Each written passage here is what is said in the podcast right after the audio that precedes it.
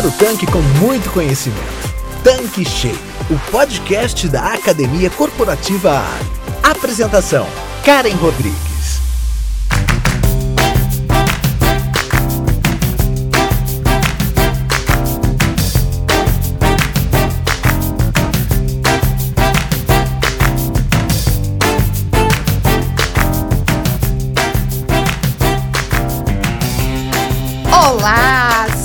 Bem-vindo, seja bem-vinda aqui no nosso canal Tanque Cheio.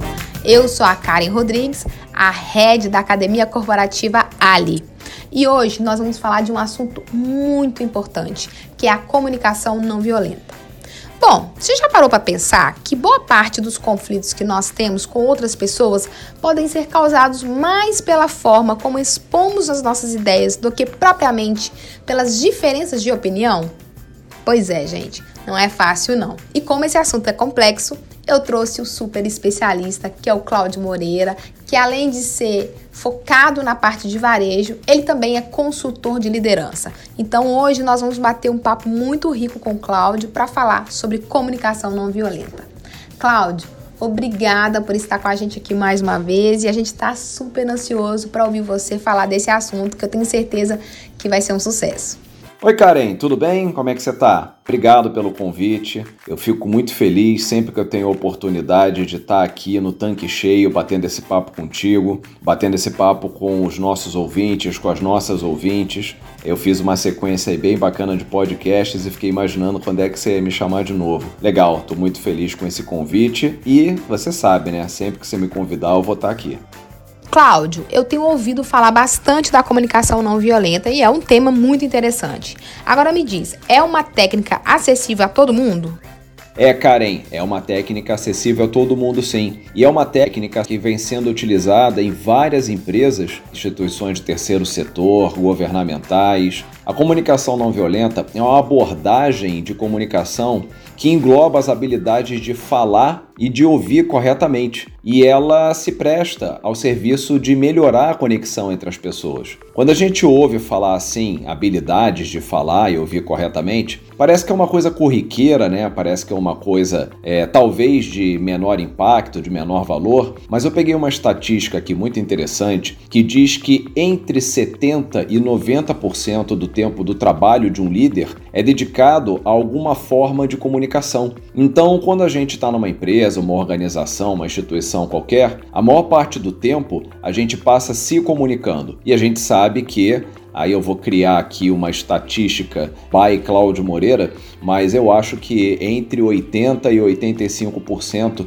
dos problemas que a gente vive dentro das empresas são devidos à má comunicação. Ah, eu vejo muito erro de comunicação, é, muitas pessoas acreditando que enviar uma mensagem já é se comunicar, pessoas não entendendo o que as outras dizem, e aí a gente precisa realmente de técnicas mais assertivas para ter uma comunicação que funcione de verdade. E aí a CNV, a comunicação não violenta, eu vou chamar, vou pedir até a licença dos nossos ouvintes, das nossas ouvintes, para usar o termo CNV é, para comunicação não violenta a partir de agora. Então a CNV foi criada por um psicólogo norte-americano chamado Marshall Rosenberg, que foi conhecido por implementar uma cultura de paz paz no diálogo, seja no âmbito pessoal ou seja em áreas de grande tensão, aonde ele trabalhou para que as pessoas criassem conexões de compaixão.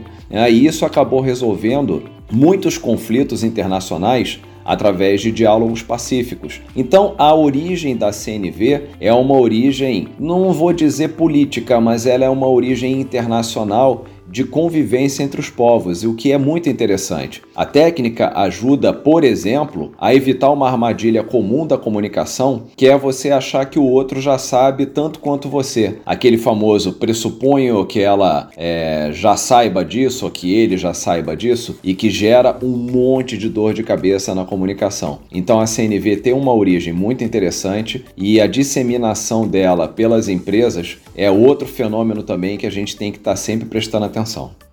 Muito bom isso. E eu vejo bastante acontecer esse tipo de armadilha, que acaba deixando a comunicação bem truncada nas empresas, quer dizer, bem estranha, né? Me fala mais sobre a comunicação não violenta.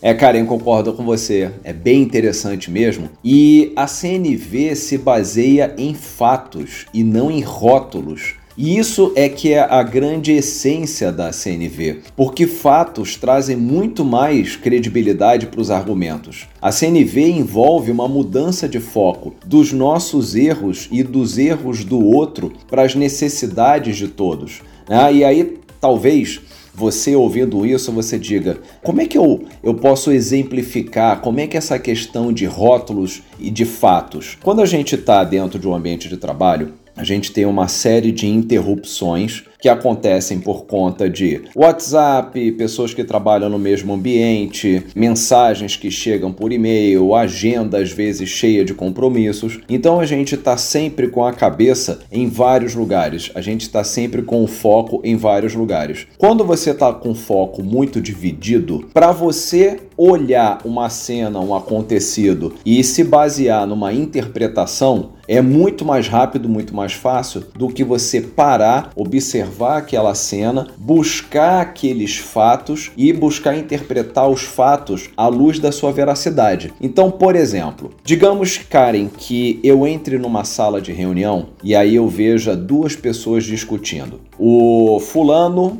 e, a, e o Beltrano. O Fulano é um rapaz muito calmo, muito centrado, muito tranquilo, enquanto o Beltrano é um rapaz muito enérgico, que gosta de discutir alto, eleva o tom de voz, enfim. E aí eu abro a porta da sala e aquelas duas pessoas estão discutindo. Se eu não baseio a minha análise em fatos e dados e sim em rótulos, eu, na mesma hora, vou pensar: Beltrano já arrumou confusão. Estão os dois discutindo. A culpa certamente é do Beltrano. Enquanto se eu vou lá e paro, observo e busco os fatos e não os rótulos naquilo que está acontecendo, eu vou primeiro, claro, né, encerrar a discussão, depois eu vou ouvir o que fulano está dizendo, depois eu vou ouvir o que o Beltrano está dizendo e a partir dali eu vou fazer um juízo real daquilo que houve e vou tomar as minhas devidas providências. Então a CNV ela ajuda muito a gente a parar, analisar analisar o ambiente e buscar os fatos que estão acontecendo ali e não a interpretação daquilo que está acontecendo. Você tem muito mais credibilidade quando você baseia suas análises em fatos. E, e aconteceu uma coisa muito interessante, Karen. É, você sabe que eu dou aula em algumas instituições e eu mostrei uma figura, uma foto para o pessoal na sala que era um rapaz sentado numa mesa, alguns papéis é, pairando, voando por cima dele, mais um rapaz sentado com a mão na boca e um outro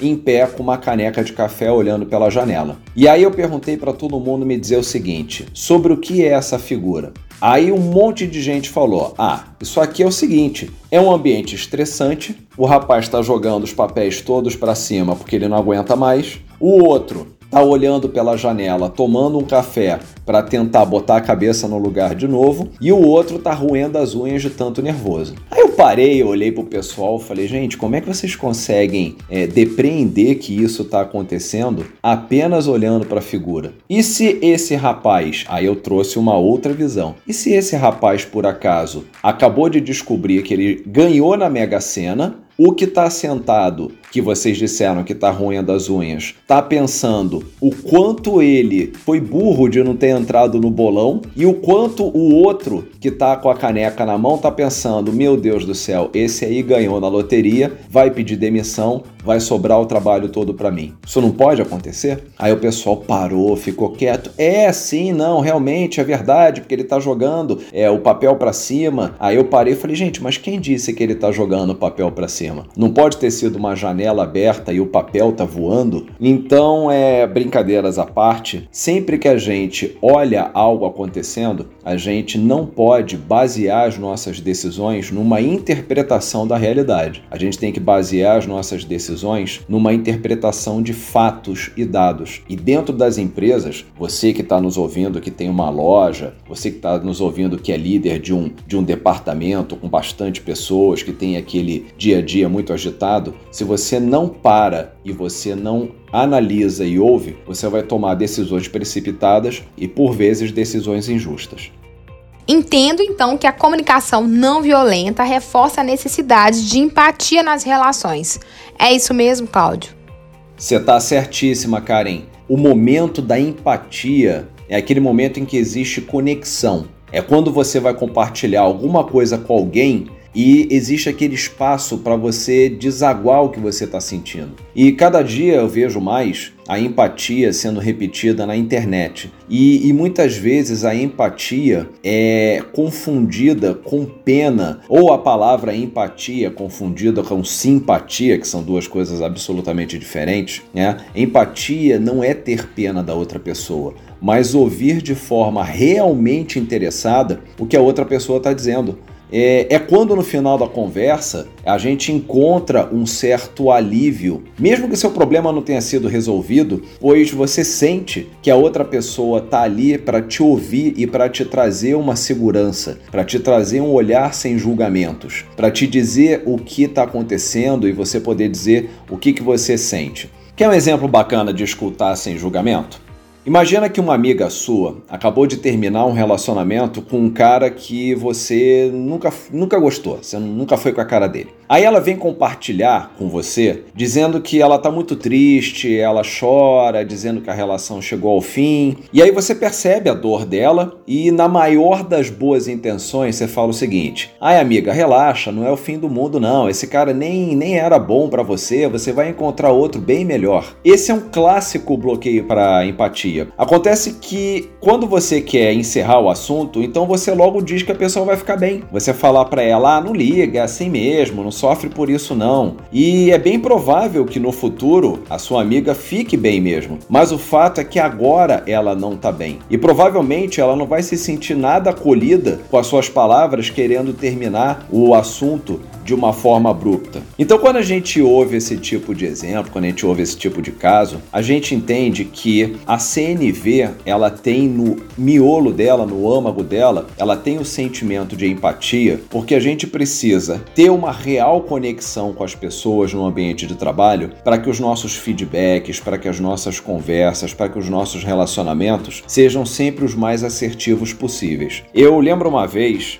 que eu estava no aeroporto e aí eu estava comendo uma fatia de pizza pronto para embarcar e um menino engraxate chegou perto de mim na fila e falou: "Tio, você compra uma fatia de pizza para mim?" E eu falei para ele: "Olha, compro sim, aguenta aí que eu tô aqui na fila e já já eu compro para você." Quando chegou a minha vez na fila, eu olhei para trás e o menino já tinha saído. Aí eu olhei e pensei: "Ah, alguém deve ter comprado alguma coisa para ele, ele não quis esperar a fila, acabou indo embora." Eu peguei meu pedaço de pizza, sentei. Quando eu tava quase terminando, ele apareceu de novo e falou: Poxa, tio, você esqueceu de mim? Eu falei: Não, não esqueci de você, não. É que eu te procurei, não te achei. Você aguarda só um instantinho que eu tô acabando de comer e aí eu vou lá e compro uma para você. E aí ele olhou para mim e falou: Agora eu não quero mais. E foi embora meio zangado. Naquele momento, se o meu primeiro pensamento, que foi um pensamento baseado em rótulos, foi de que, poxa, né, que garoto mais mal agradecido, eu me propus a comprar um, uma fatia de pizza para ele, ele não quis esperar. Só que logo depois eu parei e pensei, eu tentei me conectar com aquela situação e eu parei e pensei, nossa, é, assim, que privações que esse menino deve passar, é, que necessidade esse menino deve ter de uma autoafirmação, uma necessidade de se proteger de abusos, que ele deve sofrer abusos verbais ali é, diariamente. É, então, será que essa atitude atitude dele realmente foi uma atitude de mau agradecimento ou de abuso ou qualquer que seja a palavra que eu venha usar, ou foi uma reação de defesa contra todas as agressões que ele sofre no dia a dia. Então ali naquele momento eu só fiquei em silêncio e desejei, aí cada um tem sua crença, cada um tem seu credo, desejei que, que Deus, que Pai do céu, ajudasse esse menino, que ele tivesse uma sorte melhor da próxima vez, mas é empatia isso, empatia é a.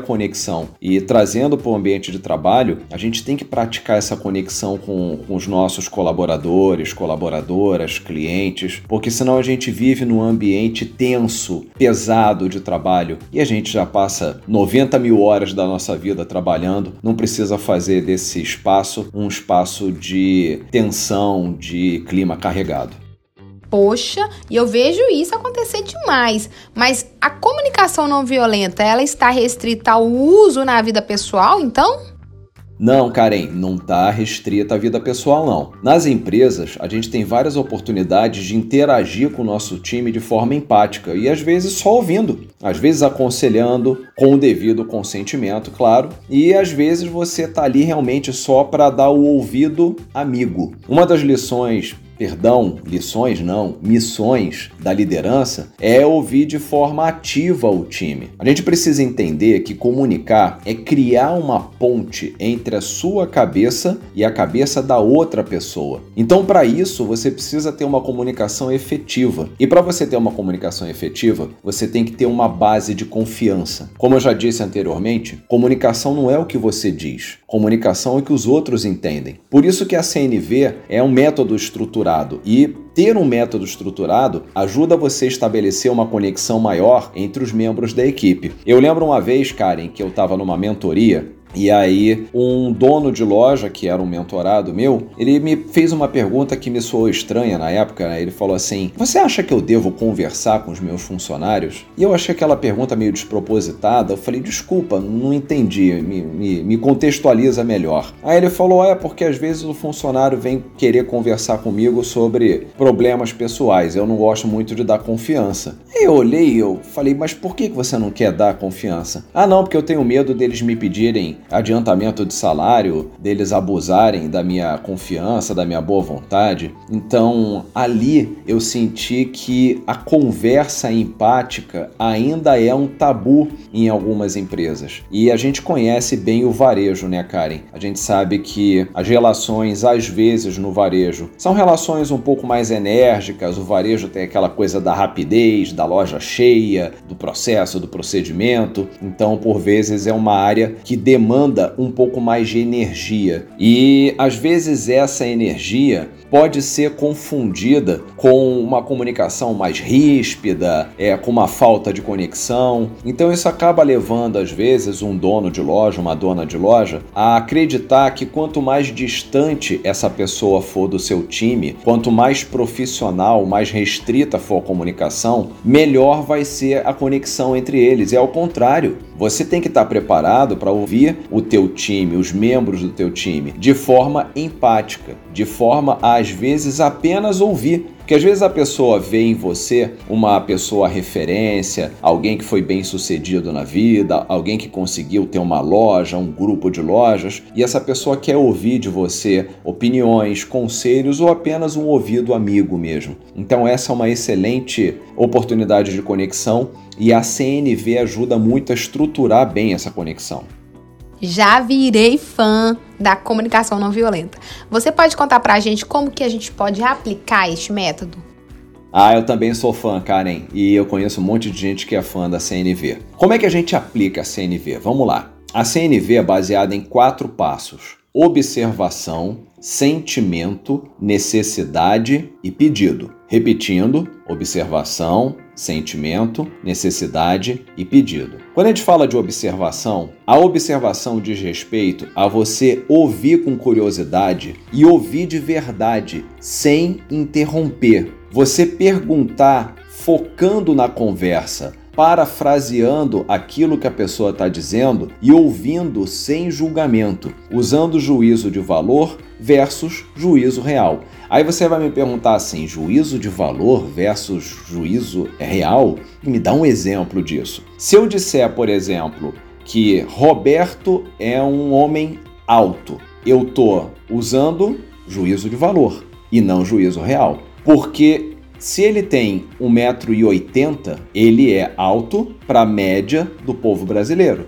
Mas se ele tem 1,80m e faz parte de um time da NBA, por exemplo, ele não é alto, ele é até considerado baixo. Então o que, que seria um juízo real? Seria eu dizer, Roberto é um homem de 1,80m.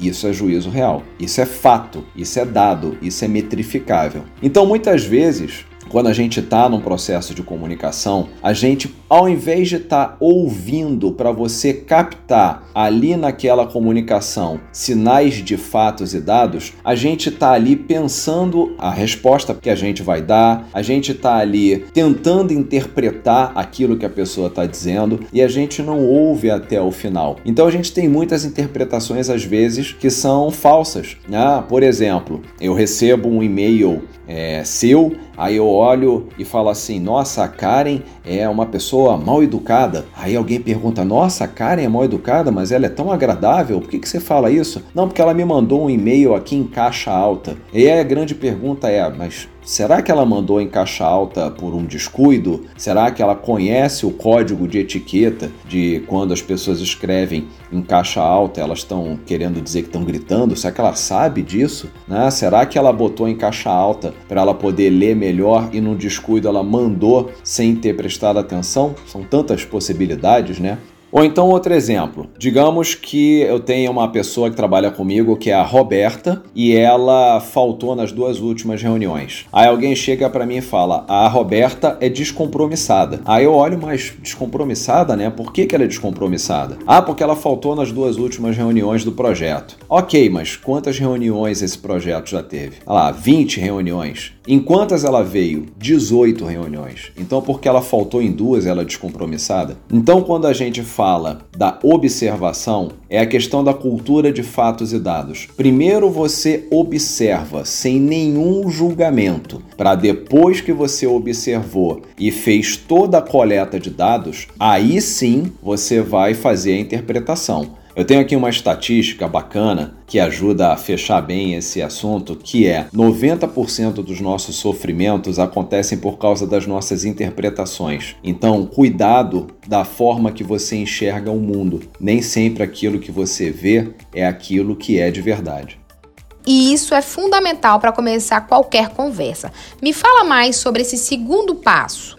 Karen, a segunda parte da CNV é a parte do sentimento. E aí, quando a gente ouve falar de sentimento, uh, vem aquela coisa na cabeça, mas será que eu tenho que compreender o sentimento da outra pessoa?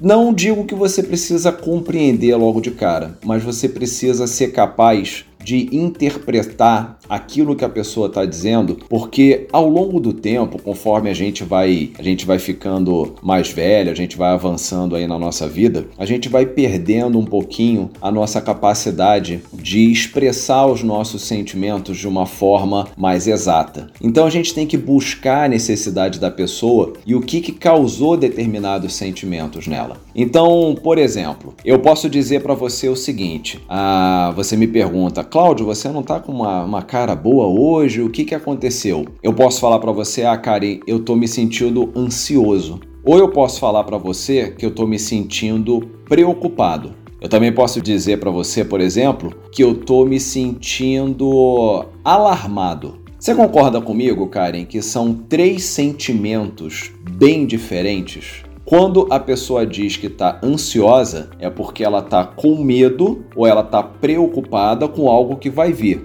Quando ela diz que está cautelosa, ela apenas está procurando uma forma de tomar cuidado com alguma coisa que possa acontecer de errado. Se ela diz que está, por exemplo, apreensiva, quer dizer que ela está com medo de algo que vai acontecer. Se ela diz que está desnorteada, quer dizer que ela perdeu totalmente a noção do que deve ser feito. E no entanto, se a gente não tomar cuidado, a gente simplesmente fala o seguinte: "Ah, Karen, não tô bem não" ou não tô bem hoje. E é o que a gente mais faz, né? Ao invés da gente ser mais exato naquilo que a gente fala, a gente fala tô bem, não tô bem, tô mal, não tô mal. Então, a pessoa que está ouvindo, ela tem que buscar, aí sim entra a interpretação, entra a conexão. Ela precisa entender se a pessoa está furiosa, se ela está chateada, porque são duas coisas bem diferentes, se ela está chocada, se ela está agitada. São níveis de conexão, são níveis de sentimento totalmente diferentes. E a gente precisa fazer uma conexão com esse nível de sentimento, porque quando a gente vai conversar com a pessoa e a gente se conecta com esse nível de sentimento dela, a gente entende se a nossa comunicação não verbal precisa ser uma comunicação não verbal. Quando eu falo comunicação não verbal, eu falo de gestos, eu falo de aproximação. Né? A nossa comunicação não verbal precisa ser cuidadosa ou não. Então, deixa eu pegar aqui um exemplo. Digamos que eu entre na sala e vejo que você está bastante irritada, gritando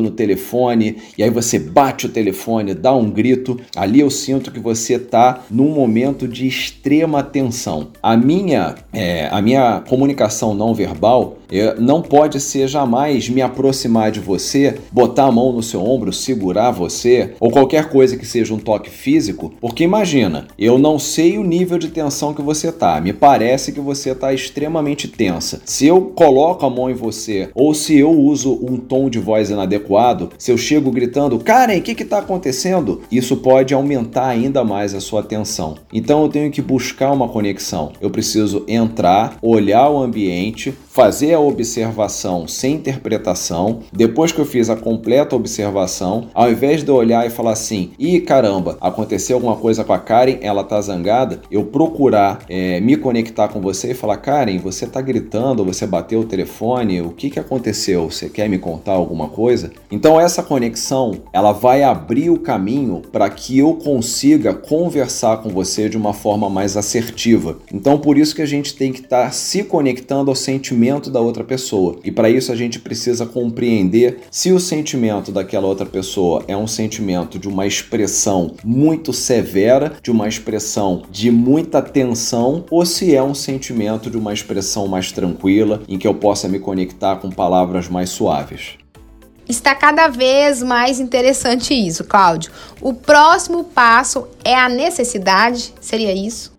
Certíssimo, Karen. O próximo passo é a necessidade. A partir da compreensão de qual sentimento foi despertado, a gente vai reconhecer quais necessidades estão ligadas a ele. Então eu vou pegar aqui um caso. Imagina, por exemplo, Karen, que eu trabalho com você e eu fico o tempo inteiro perto de você, querendo chamar tua atenção, é, pedindo um feedback constante, pedindo para você avaliar o meu trabalho. E aí, num primeiro momento, se você não utiliza uma técnica estruturada como a CNV, você olha para mim e fala: Meu Deus, como o Cláudio é chato, fica atrás de mim o tempo todo, pessoa carente, né? fica querendo atenção. Se você usa a CNV, você primeiro para e observa o que, que o Cláudio está fazendo. Ah, ele está me pedindo feedback constantemente, ele está me pedindo opinião, ele está querendo que eu avalie o trabalho dele. Isso é um fato, isso é cultura de fatos e dados. Depois, você vai dizer para mim o seguinte: é sentimento. O que, que será que o Cláudio está sentindo? Ah, ele está sentindo muito provavelmente, e claro que a gente vai buscar isso, ele está sentindo muito provavelmente algum tipo de insegurança. Por quê?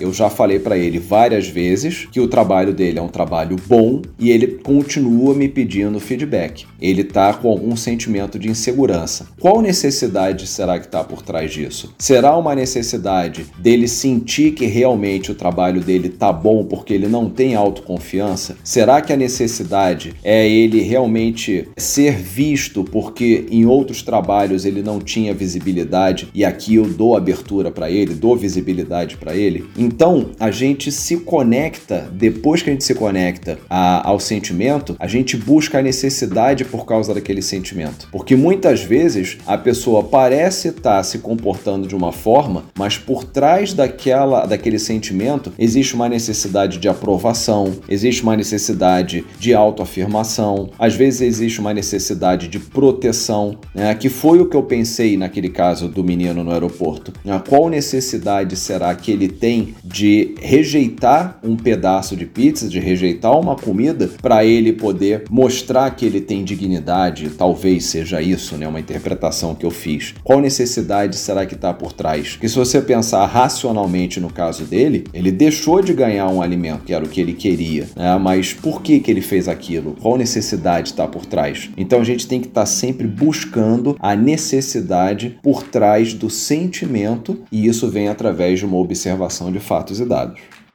Bom, agora eu já tô curiosa em saber o que, que é o quarto passo, né? Conta pra gente. Karen, o próximo passo é o pedido. E isso aqui é muito bacana.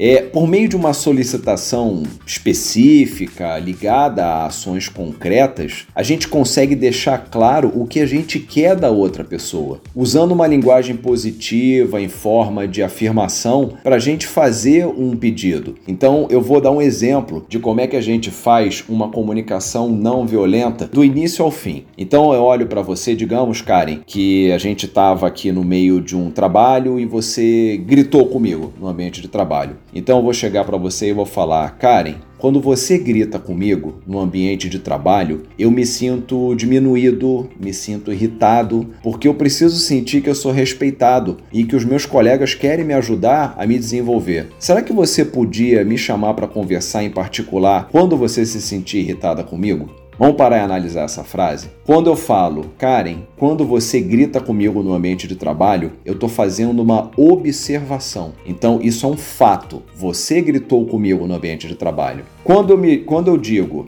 eu me sinto diminuído e irritado, eu estou demonstrando para você o meu sentimento. O fato de você gritar comigo me diminui porque eu me sinto mal, eu me sinto, eu sou o único que você está gritando naquele momento e isso me irrita. E quando eu falo porque eu preciso sentir que sou respeitado e que os meus colegas querem me ajudar a me desenvolver, isso é uma necessidade que eu tenho. Eu tenho necessidade de ser respeitado no trabalho, eu tenho necessidade de trabalhar em equipe e quando você grita comigo, eu não tenho essa necessidade atendida. E quando eu falo, você poderia me chamar para conversar em particular quando você se sentir irritado comigo? Isso é o pedido. Então, olha só que rica é essa construção. Quando a gente faz a construção usando os quatro passos da CNV, da comunicação não violenta, a gente vai da observação ao sentimento, do sentimento à necessidade e dali para o pedido, a gente consegue construir uma frase em que a outra pessoa não tem nenhum motivo para ela dizer que não vai fazer, para ela dizer que você está errado, para ela dizer que você está sendo deselegante ou que você está querendo arrumar um conflito, é uma frase tão bem construída e uma frase tão, tão amistosa que a pessoa que ouve essa frase tem a tendência quase que natural a parar, pensar ponderar sobre as suas atitudes e falar: Ó, oh, Cláudio, desculpa, é, realmente eu estou passando por um momento de irritação no trabalho, não tem nada a ver contigo, é, que você foi a primeira pessoa que apareceu na minha frente, eu acabei descontando, eu espero que você me perdoe. Enfim, quando a gente usa a CNV, a gente consegue angariar muito mais empatia das pessoas, a gente consegue manter um ambiente de trabalho muito mais equilibrado. É muito melhor do que se você grita comigo e eu, naquele sentimento de repulsa ou naquele sentimento automático, eu grite com você de volta e a gente entre numa crise de relacionamento porque houve um pequeno desentendimento, um pequeno desconforto lá atrás. Então a CNV ajuda no ambiente de trabalho a gente conseguir isso, um diálogo baseado em fatos e dados que seja empático, equilibrado e que termine com um pedido que é muito difícil de ser negado quando eu falo para você, será que você poderia me chamar para conversar, em particular quando se sentir irritada comigo? Karen, se você não me chamar para conversar em particular, você não é uma boa pessoa. Como eu sei que você é uma excelente pessoa, isso aí vai acontecer sempre. Muito bom, Cláudio. Bom, você, né, sempre conclui aqui o nosso papo com o pulo do gato e nós estamos chegando ao final dessa nossa conversa que foi super bacana. Mas antes da gente encerrar, eu queria que você falasse o pulo do gato de hoje. Karen, claro, né? Tem que ter pulo do gato. E hoje o pulo do gato é literário. Eu vou trazer uma frase do Aristóteles para você, para os nossos e nossas ouvintes. Qualquer um pode se zangar, isso é fácil, mas zangar-se com a pessoa certa, na medida certa, na hora certa e pelo motivo certo e de maneira certa não é fácil.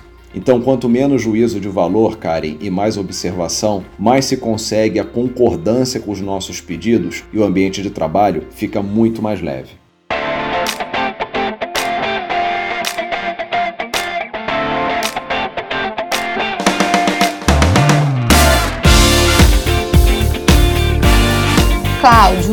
Obrigada. Eu acho que você trouxe para a gente aqui um tema que eu não recordo da gente ter falado sobre isso aqui desde quando nasceu né, o tanque cheio.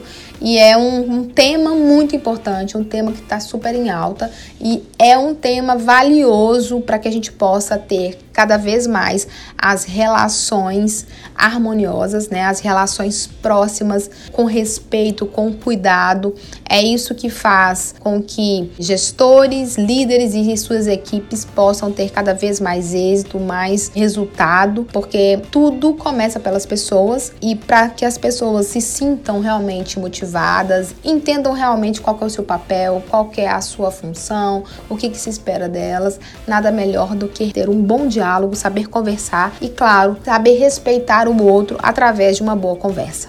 Karen, eu fico tão feliz quando você me convida, quando eu posso trazer esses temas atuais e relevantes para você, para os nossos ouvintes, para as nossas ouvintes. Então, mais uma vez, muito obrigado por esse convite. E você já sabe, né? Sempre que você me chamar para o tanque cheio, o convite está automaticamente aceito. Obrigado a todo mundo pela audiência e até a próxima.